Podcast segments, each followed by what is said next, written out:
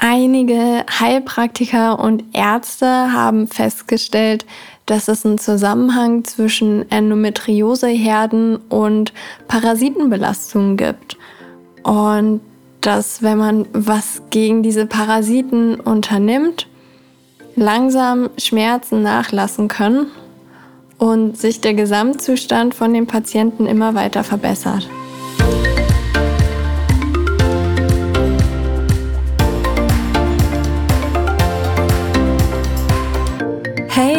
Und herzlich willkommen bei Purely You, dein Podcast für mehr Balance von Körper und Seele.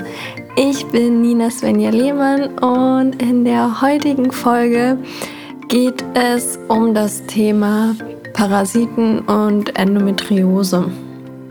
Ein Thema, was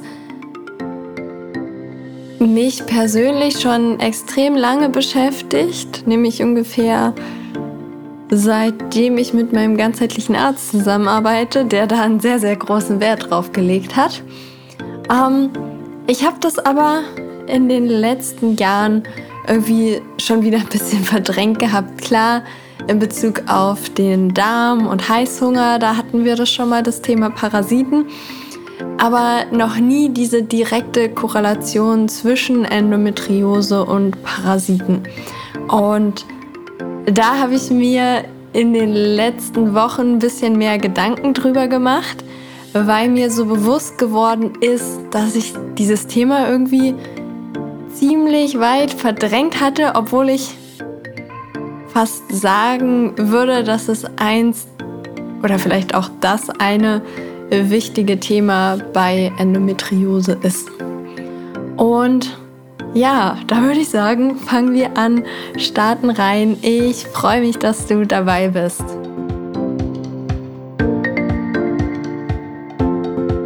So, starten wir ähm, damit, wie ich auf die Idee gekommen bin, dass Parasiten und Endometriose irgendeinen Zusammenhang haben könnten. Und ja, Ende 2017 also ungefähr ein halbes Jahr nach meiner Diagnose, bin ich ja auf einen ganzheitlichen Arzt gestoßen, beziehungsweise habe ich angefangen, mit dem zusammenzuarbeiten. Und eines der ersten Dinge, die ich bei ihm gemacht habe, waren eine Stuhlprobe. Zum einen da mein Darmmikrobiom sich anzugucken und zum anderen über die Art, wie er getestet hat, über Biofelddiagnostik, habe ich danach auch ein paar Wurmkuren bekommen. Ähm, und ja, also das war das erste Mal, dass ich irgendwie so mitbekommen habe, dass man irgendwie eine Wurmkur bekommt. Das habe ich beim Arzt vorher noch nie gehabt. Und daraufhin habe ich in den Termin danach aber auch noch ein anderen, noch ein härteres ähm, Mittel bekommen, was gegen Parasiten ist. Und das habe ich erstmal so hingenommen. Und der Arzt meinte aber gleichzeitig, ja, wenn man halt anfängt, so Wurmmittel zu nehmen und so ein Zeug, dann sollte man auch aufpassen bei dem, was man isst. Zum Beispiel, dass man keinen rohen Fisch isst, weil der häufig halt parasitenbelastet ist. Ähm, dass man auch Obst und Gemüse halt darauf achtet, dass man das gut abspült. Kein rohes Fleisch essen. Und ja, ich war in dem Moment so, ja, okay, macht Sinn. Ähm, ich mache das jetzt einfach.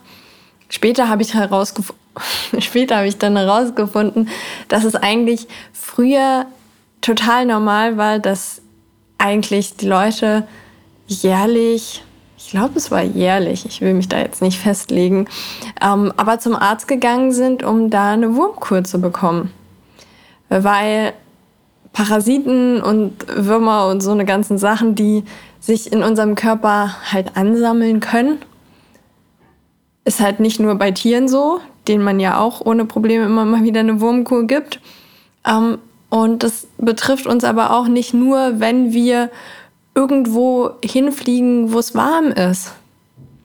Nein, auch ja, schon allein, wenn man äh, auch mal nach Spanien fährt oder so in einer anderen Umgebung, können halt auch andere Kleinstwesen, Bakterien, Viren, Parasiten, irgendwelche Einzeller, was auch immer. Das müssen keine riesigen Würmer sein, die man irgendwie sieht, sondern es können halt wirklich kleine, kleine Tierchen sein, die man auch mit bloßem Auge nicht sehen kann.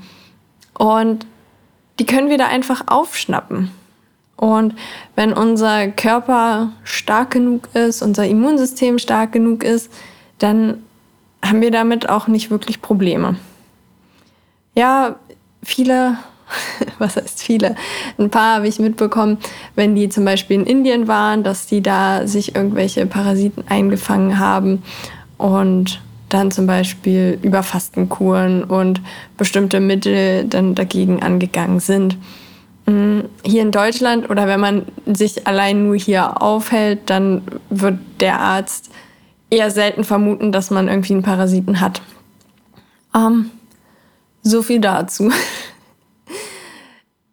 Also habe ich da angefangen, halt bewusster darauf zu achten, was ich esse. Zum Beispiel keine Sushi mehr zu essen mit rohem Lachs. Und irgendwie ist in mir die Idee gewachsen, dass oder die Frage, nicht die Idee, es kam bei mir eher die Frage auf, ja, wenn ich da diese Endometrioseherde habe, können die denn auch parasitenbelastet sein? Und viel Forschung findet man dazu nicht. Also wenn du dich dafür jetzt interessierst, dann werde ich in den Anhang dir zwei, drei Links packen, die du dir angucken kannst. Ähm, aber schulwissenschaftlich nachgewiesen ist das, glaube ich, nicht. Vielleicht, vielleicht schon, aber so viel Recherche ähm, habe ich dazu denn nicht betrieben, könnte ich vielleicht noch machen. Vielleicht finde ich ja noch was, wo dazu auch schulmedizinisch schon gearbeitet wurde. Wenn man jetzt aber einfach nur danach googelt, dann kommt man da erstmal nicht so viel weiter. Man trifft aber ziemlich schnell auf den Autor und Heilpraktiker Alan E. Baklayan.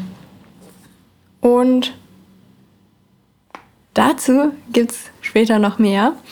Und da gibt es auch ein Interview sogar zu von auf YouTube, wo darauf kurz eingegangen wird. Aber auch das würdest, wirst du im Anhang finden. Ähm, genau. Ich würde jetzt noch mal ganz kurz, damit du noch mal einen besseren Eindruck bekommst, was Parasiten eigentlich sind, kurz erzählen. Wobei, das habe ich eigentlich schon gemacht, ne? Es kommt immer davon, wenn man anfängt, irgendwie noch Sachen aufzuschreiben, die man vielleicht noch erzählen würde. Ähm, genau, Parasiten sind können halt auch irgendwelche Viren, Bakterien sein, können irgendwelche Würmer sein, aber Parasiten sind zum Beispiel auch Flöhe. Und die kommen in unseren Organismus rein, weil sie sich zum Beispiel von uns ernähren oder sie wollen sich fortpflanzen. Vielleicht wollen sie auch beides. Und mit vielen, das habe ich ja auch immer wieder erzählt in Bezug auf den Heißhunger und in unserem Darm ist es halt normal, dass da bestimmte Bakterien drin sind und mit denen leben wir auch im Einklang und das hat überhaupt hat das nur positive Auswirkungen auf uns. Es gibt aber halt auch welche, mit denen wir nicht im Einklang leben und ähm, die unser Immunsystem noch weiter belasten können. Und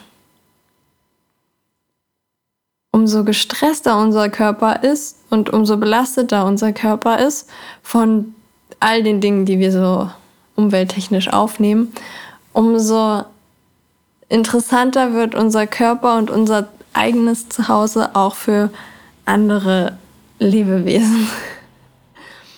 Und das kennen wir ja schon und ich habe ja auch gerade schon von den Wurmkuren erzählt. Und da denken wir halt oft, ja, dass Parasiten, Würmer, was auch immer, hauptsächlich ja bei uns im Darm vorkommen. Und die nehmen wir zum Beispiel auf durch das, was wir essen. Vieles wird davon auch abgetötet von unserer Magensäure. Da muss man sich eigentlich gar nicht immer so viel Gedanken machen, aber es kann halt vorkommen, dass ja, da doch welche überleben, dass unsere Magensäure, dass wir vielleicht auch gerade irgendwelche Probleme haben, wodurch es vielleicht irgendwie dazu kommt, dass sie sich ansammeln. Und gerade, ja, wenn unser System, unser Körper halt eh schon so ein bisschen belastet ist. Mhm. Dazu kann ich nur sagen, mein Körper war ziemlich, ziemlich doll belastet. Und da kannst du dir am besten einen Arzt oder einen Heilpraktiker suchen. Ähm, wie du da den perfekten findest, dazu komme ich später auch nochmal. Und ja, wenn wir zum Beispiel Wurmkuren machen oder irgendwie was dagegen machen, dass diese Parasiten absterben, dann wird es ja ziemlich ungemütlich in unserem Körper. Beziehungsweise vor allem in unserem Darm, wo die Parasiten halt hauptsächlich sitzen oder auch saßen oder auch irgendwelche Würmer. Ähm, Gerade in Bezug, wenn man sich diese Wurmmittel anguckt, findet man auch auf der Packungsbeilage, die sind halt häufig für kleine Kinder, wo man das halt dann im Stuhl sieht, dass da halt vielleicht irgendwas ist. Und wenn man jetzt halt einfach was dagegen nimmt, dann wird es halt ungemütlich im Darm. Und das heißt aber nicht, dass die Parasiten dann unbedingt alle absterben. Ähm, kann sein. Es kann aber auch sein, dass einige abwandern. Und sich in anderen Bereichen von unserem Körper Platz machen. Ähm, und dazu hat der Alan E. Barclayan, von dem ich dir erzählt habe, ähm, ein Buch geschrieben, das heißt Parasiten, die verborgene Ursache vieler Erkrankungen. Und auf das Buch bin ich gestoßen, wo ich danach gegoogelt habe, Parasiten und Endometriose, könnte es da irgendwie einen Zusammenhang geben. Und ich finde halt total spannend, was er schreibt. Ich möchte, wenn dich das Thema interessiert, dass du das Buch einfach mit offenen Augen liest und dir das rausnimmst, was du gut findest, was du, was du vielleicht auch näher betrachten willst, wo du vielleicht tiefer einsteigen willst und auch aus den Sachen, die ich dir hier erzähle. Ich möchte jetzt nicht, dass du dir da irgendwie Angst machst und ich habe auch nicht dieses Buch genommen und habe da jetzt alles durchgearbeitet und ähm, habe alles so gemacht, wie er es beschrieben hat. Ähm, ich habe mich da trotzdem nach meinem Arzt gerichtet, mit dem ich da zusammengearbeitet habe und finde aber halt trotzdem, es ist halt voll relevant, was in dem Buch steht und ich finde, das muss auch mal rausgetragen werden, weil ich bis jetzt noch nicht wirklich viel über den Zusammenhang von Parasiten und Endometriose gesehen habe. Und ja, es kann halt sein, dass wenn es für die Parasiten in welcher Form auch immer in unserem Darm ungemütlich wird, dass die abwandern in andere Organe zum Beispiel. Und unser Darmausgang und der Eingang von unserer Vagina, die sind ja extrem nah beieinander. Und manchmal ist es, also ich meine, normalerweise weiß man ja, wie man sich abwascht. Wenn man jetzt aber in die andere, äh, anderes rumwischt oder als Kind das vielleicht mal gemacht hat, kann es halt auch sein, dass bestimmte Parasiten in unsere Vagina gelangen und zur Gebärmutter wandern. Hm. Das ist halt nicht so relevant, beziehungsweise wird es halt selten getestet. Also wir sehen ja noch, okay, wir können eine Stuhlprobe machen, wobei es bei Stuhlproben auch extrem, extrem schwer ist, da Parasiten nachzuweisen oder bestimmte Parasiten nachzuweisen. So ist es halt noch schwieriger in Bezug auf unsere Gebärmutter zum Beispiel, weil das, wenn man sich das auch nur einfach so vorstellt, wenn, wenn es den Parasiten im Darm gefällt, dann könnte es ihnen auch sehr, sehr gut in unserer Gebärmutter gefallen. Und ähm, ja, ich berufe mich da jetzt auch sehr, sehr viel auf ähm, die Inhalte, die in dem Buch stehen. Mm. Und unsere Gebärmutter ist ja zusätzlich auch noch eins von unseren Ausscheidungsorganen. Es ist halt nicht nur die Blase und der Darm und unsere Lunge und die Haut.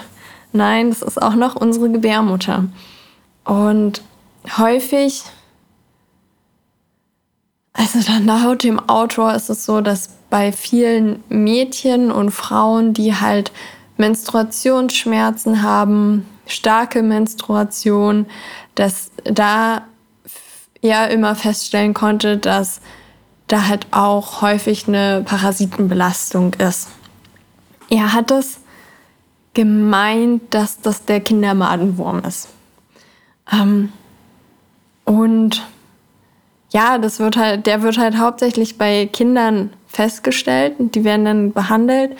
Und da kann es, kann, kann, es muss nicht bei dir so sein und es muss auch überhaupt nicht sein, dass du in irgendeiner Weise Parasiten belastet bist. Aber es kann halt sein, dass wenn man dann Wurmmittel gibt, dieser Kindermadenwurm quasi sich auf den Weg zur Gebärmutter macht und sich da ansiedelt. Und dass es dann Schmerzen gibt, passiert halt dann oder wird erst spürbar, wenn wir dann unsere Periode zum ersten Mal bekommen. Und ja, ich finde es einfach spannend und halt auch wichtig, das im Hinterkopf zu haben, dass da, ich keine Ahnung, irgendwie hat, in irgendeiner Weise hat es mich auch ein bisschen beruhigt, weil auch irgendwie für mich macht da vieles Sinn, dadurch, dass man sagt, so ja, okay, das sind Parasiten oder die, wenn die sich quasi in unserem Körper auch bewegen, dass die so Mikro, ähm, ja, ich weiß gar nicht, wie so eine Spur auch hinterlassen, wo die Haut dann gereizt ist, wo vielleicht auch das die Endometriosezellen quasi darstellt. Weil die sich halt bewegen, die irgendwelche Giftstoffe aufnehmen, was auch immer. Und dazu kommen wir auch noch später zu den Parasiten und Giftstoffen. Ähm, aber ja, auf jeden Fall, genau, zurück zu mir. Ähm, ich habe da ähm, ziemlich lange Parasitenkuren gemacht und bei mir ging die tatsächlich fast ein Jahr lang. Und deswegen ist es mir so im Nachhinein halt auch so ein wichtiges Thema, dass ich darauf nochmal anspreche, weil es ist immer sch schön und schnell zu sagen, so ja, kümmere dich um deinen Darm, kümmere dich um deine Ernährung. Und die Ernährung hat auch eine extreme Auswirkung auf, ob unser Körper jetzt am Platz für Parasiten birgt oder nicht. Aber einfach so dieses Verständnis, okay, da ist noch mehr und ich kann was dagegen machen. Und für mich ist da auch immer dieser Zusammenhang so, okay, weil wir wissen ja, Endometriosezellen verbreiten sich im ganzen Körper. Und ja, wie verbreiten die sich denn? Weiß ich nicht, kann ich dir auch keine Antwort zu geben. Aber irgendwelche Bakterien, Parasiten, was auch immer, können sich ja flexibel in unserem kompletten System, unserem Körper, ich meine, am Ende hängt da alles zusammen, verbreiten. Und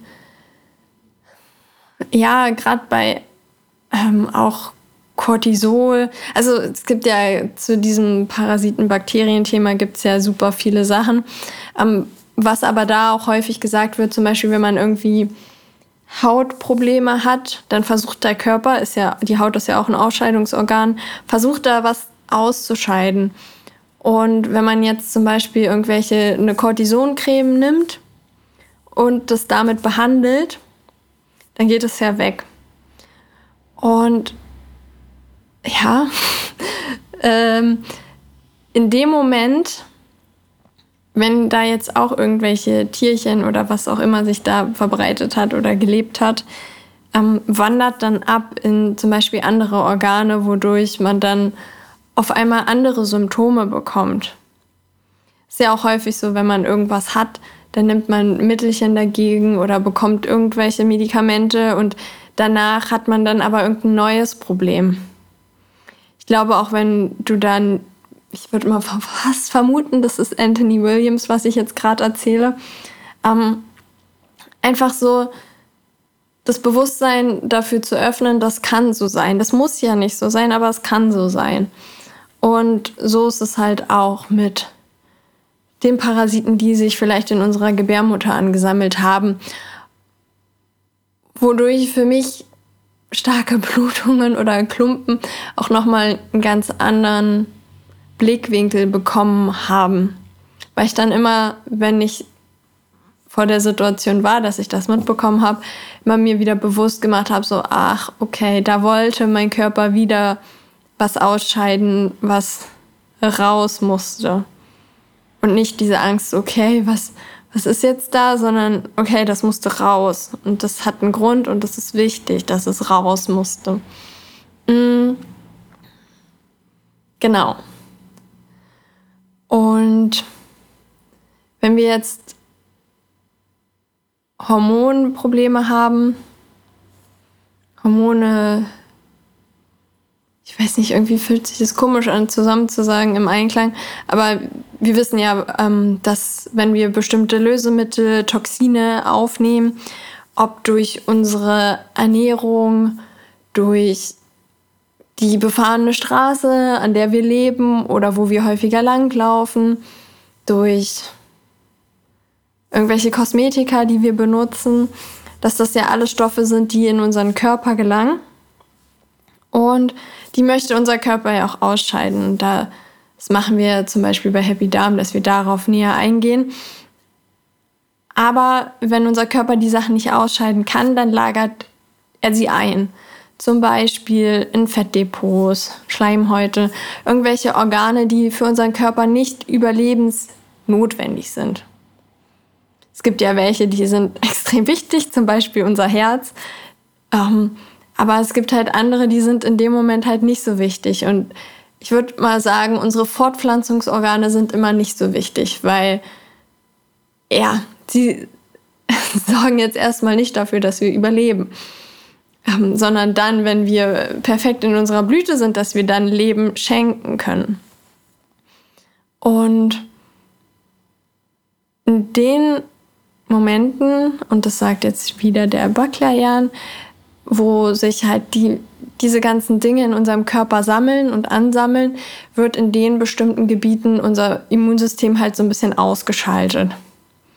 Weil da sind halt die Depots mit dem Müll, der da gelagert wird. Ich nenne das immer so gerne Müll. Und das auf der anderen Seite sind auch laut ihm besonders tolle Orte, wo sich Parasiten sammeln können. Wenn da unser Immunsystem nämlich nicht mehr richtig funktioniert, dann ist es für die dann natürlich auch viel gemütlicher. Und zum anderen, ich weiß jetzt nicht genau inwiefern, aber auch das ähm, gibt es bei den Backleiern und aber auch bei Medical Medium drin, dass ja, diese Lösemittel, dass die Parasiten, was auch immer es sind, ähm, sich davon ernähren. Von den Lösemitteln, von den Toxinen, von den Aromastoffen, von all dem Kram, was eigentlich nicht in unseren Körper gehört. Ähm, ja, leben die von und feiern das total. Ähm, ja, weswegen es halt so wichtig ist, dass man darauf achtet, dass man davon möglichst wenig zusätzlich noch aufnimmt. Das sind auch Dinge, so irgendwelche Umweltgifte, Schwermetalle, was auch immer, die müssen nicht von dir und aus deinem Leben kommen. Deine Mutter kann die auch gehabt haben, nämlich unsere Mütter entgiften vor allem hauptsächlich über das erste Kind. Und wenn du, wie ich, die Erstgeborene bist, dann kann es halt sein, dass du eine ganz andere Packung an zusätzlichen Dingen mitbekommen hast als zum Beispiel deine Schwester oder dein Bruder. Es kommt natürlich immer auch auf die Umgebung drauf an. Und ja, da können wir halt schon als Baby irgendwelche Dinge mitbekommen haben, die unser Immunsystem von Anfang an so ein bisschen mehr schwächt als jetzt zum Beispiel jemand anderen. Und ich finde es einfach, sind lauter kleine Details, die man sich so für sich als Puzzle zusammenpuzzeln kann, je nachdem, was dazu einem passt. Und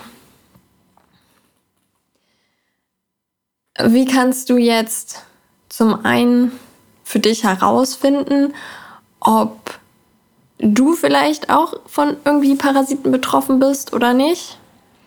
Zum einen war das ja bei mir, dass halt eine Stuhlprobe gemacht wurde, ähm, wo ein bisschen was rausgefunden wurde, aber jetzt nicht so wahnsinnig viel.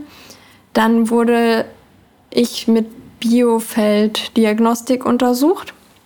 Was du auch machen kannst, was noch wesentlich weiter verbreitet ist, ist Bioresonanz und dann halt auch wirklich zu dem Heilpraktiker gehen und sagen, hey, ich möchte wirklich auch spezifisch auf Parasiten getestet werden. Und dann machen die das auch. Und hier zum Beispiel auch der Autor, der beschreibt auch, wie er das mit Bioresonanz macht. Und zusätzlich auch noch mit Elektroakupunktur. Also da sind so Sachen Bioresonanz, Elektroakupunktur, Biofelddiagnostik, wo auf nicht schulmedizinische Art und Weise danach getestet werden kann, vor allem auch, welche Parasiten sich außerhalb von deinem Darm befinden. Weil das ist einfach viel, viel schwieriger herauszufinden. Und vielleicht sollte ich dazu auch noch mal eine Heilpraktikerin interviewen zum Thema Bioresonanz und wie das genau funktioniert und wie sie damit arbeitet.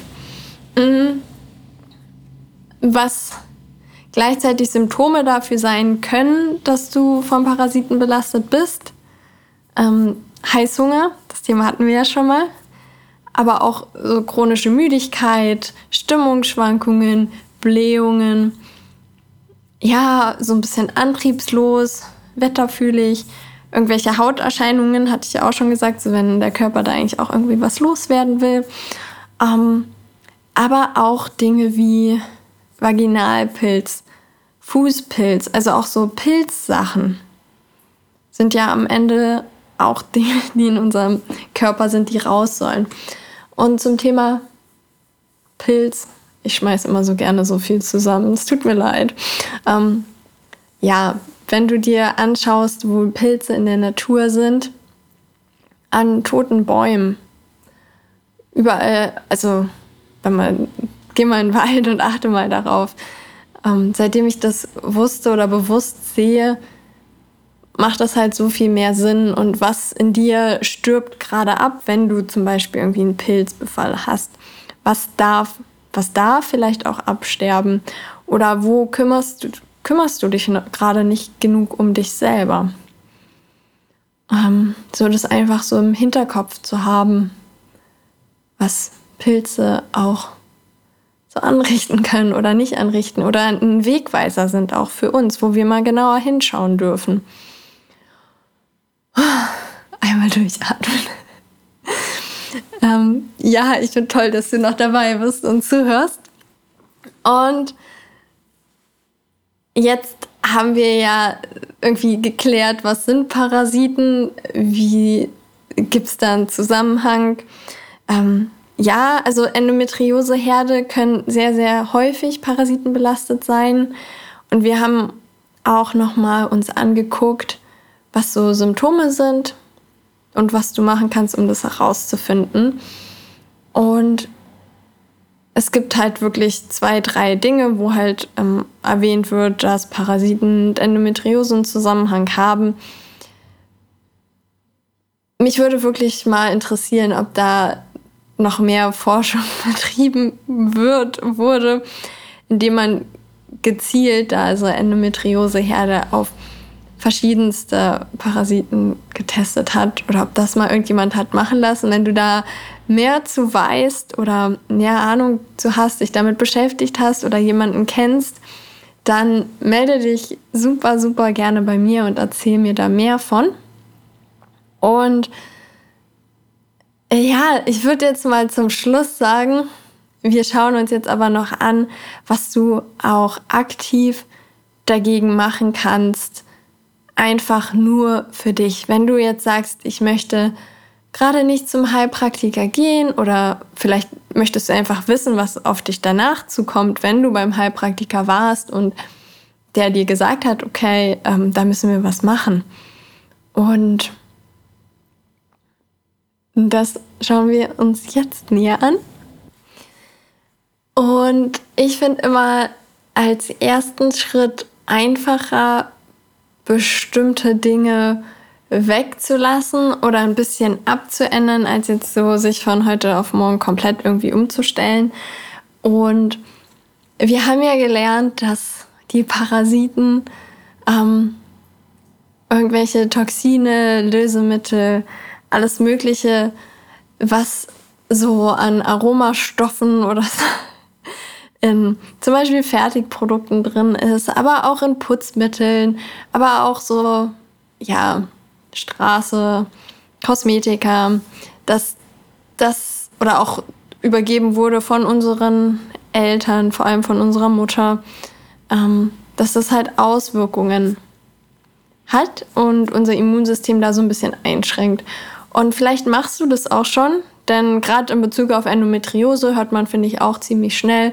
Und das war auch eins meiner ersten Dinge, die ich verändert habe, ähm, Putzmittel auszutauschen, nachdem die leer waren. Ähm, Kosmetika mir anzugucken, was benutze ich da, Shampoo, Seifen und einfach zu schauen, okay, was kann ich da alternativ benutzen.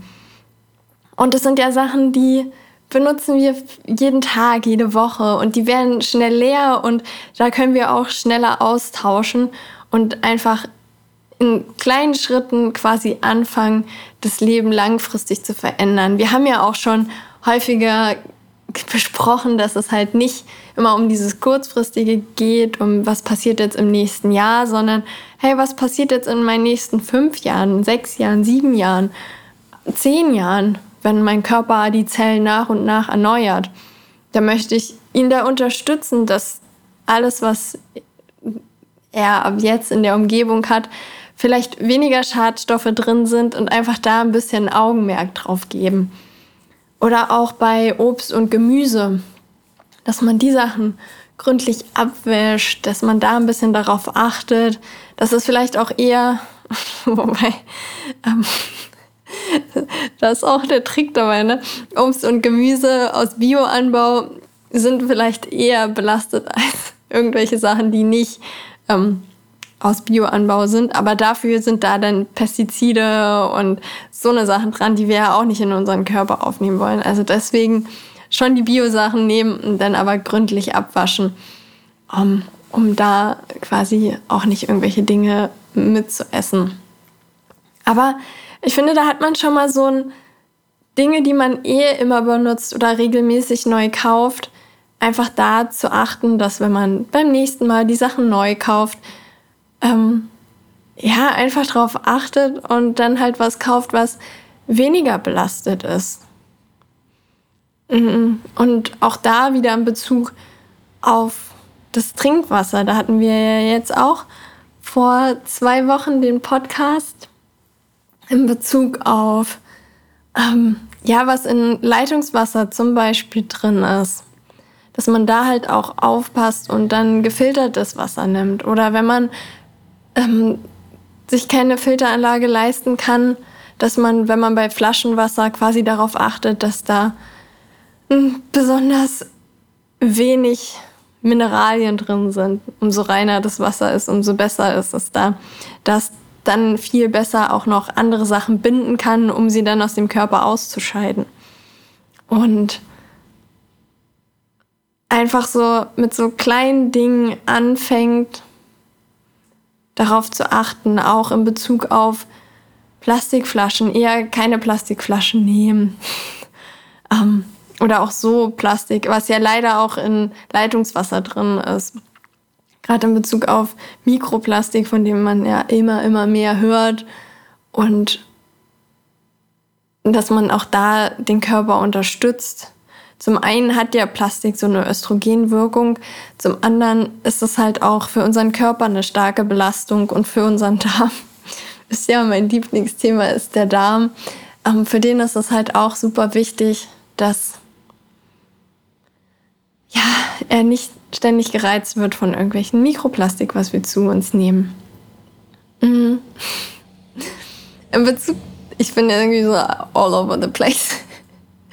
In Bezug auf ähm, Kosmetika, ähm, auch in Bezug auf Nagellack, Nagellackentferner, darauf achten. Das sind meistens irgendwelche Lösemittel drin.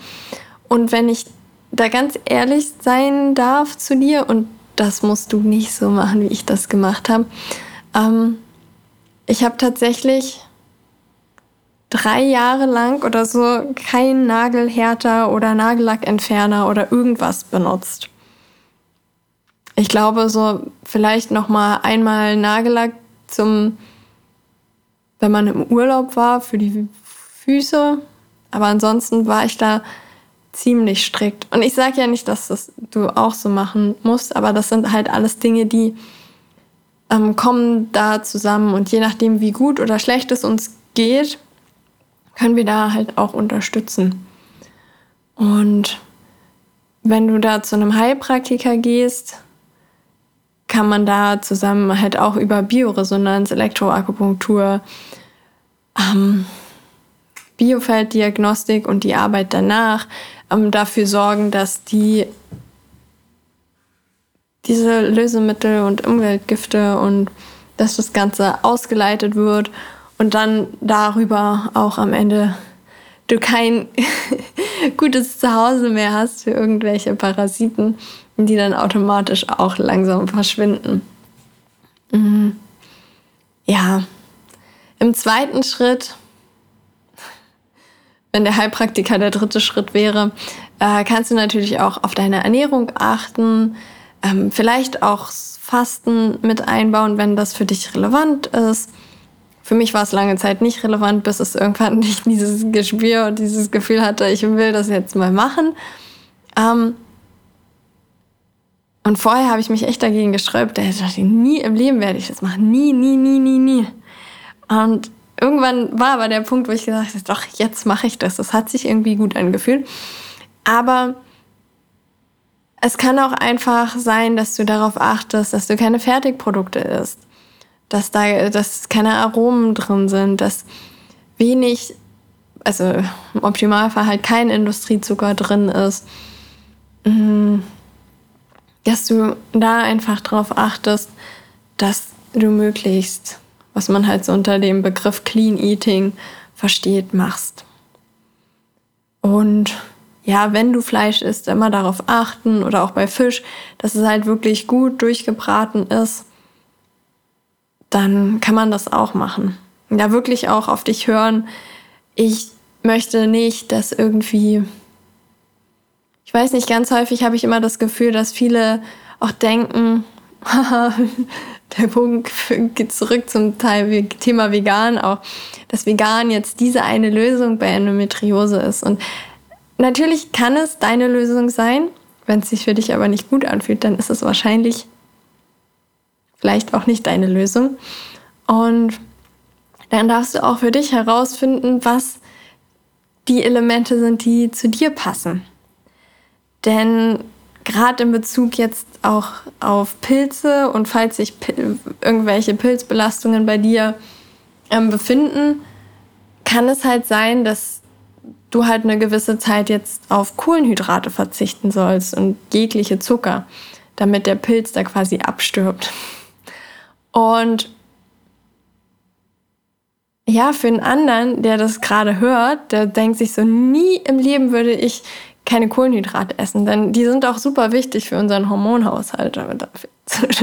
Irgendwann mal mehr. Ähm, aber sich halt immer auch darauf zu konzentrieren, was ist jetzt mein Fokus, den ich aktuell habe. Bin ich jetzt ganz am Anfang, wo ich am Anfang war, war halt für mich wichtiger, dass ich meinen Körper von all den Dingen befreie, die in ihm gespeichert sind, als dass ich darauf achte, dass meine Hormone jetzt sofort ins Gleichgewicht kommen. Und es hat sich ja auch irgendwie bewahrheitet, weil am Ende, wo ich da durchgegangen bin, durch die Parasiten, durch das Fasten, äh, auch die Rohkost und danach hat sich ja dann auch ähm, hormonell einiges verbessert und getan. Und ich finde, das gehört einfach in einer gewissen Weise zusammen und man sollte sich immer vorher überlegen, was ist das, was ich jetzt gerade verbessern will. Und dann nicht stressen lassen, wenn der Rest halt sich noch nicht bessert. Mm. Ja. Was können wir denn noch besprechen? Ähm, nicht mehr viel, keine Sorge. Ich bin gleich fertig. Ähm, ja, in Bezug auf, wenn du anfängst, deine Ernährung umzustellen, hatten wir das auch in Bezug auf den Heißhunger. Aber das wird halt auch viel ausgelöst durch Bakterien und Parasiten, die in uns drin sind. Die ernähren sich ja von bestimmten Dingen und die sind so wie wir voll die Gewohnheitsleute. Wir essen ja auch immer gerne irgendwelche leckeren Sachen und wir essen gerne vielleicht mal hier die Pommes oder die, die Pizza oder was, was auch immer das ist. Und so hat sich unser Körper und auch die Tierchen in unserem Körper daran gewöhnt. Wenn wir jetzt auf einmal aufhören, diese Sachen zu essen, dann schicken wir nicht nur uns also wir können uns ja anders anderweitig ernähren, aber auch die quasi auf so eine Hungerkur. Und die denken sich so, hä, was denn jetzt los? Es fehlt irgendwie alles, was sonst immer kam. Und in dem Moment kriegen wir halt die Heißhungerattacken, dann kriegen wir besonders schlechte Stimmung und das übertragen die auf uns und wir sollten das einfach in uns haben und wissen, dass das passiert. Weil wenn wir das wissen, dann wissen wir auch in dem Moment, wenn es passiert, ah, okay, das war jetzt der Schrei von denen und wenn ich jetzt noch mal ein, zwei Tage durchhalte, durch diese miese Stimmung und durch das, was passiert, dann komme ich auf der anderen Seite raus. Und es wird besser sein als vorher.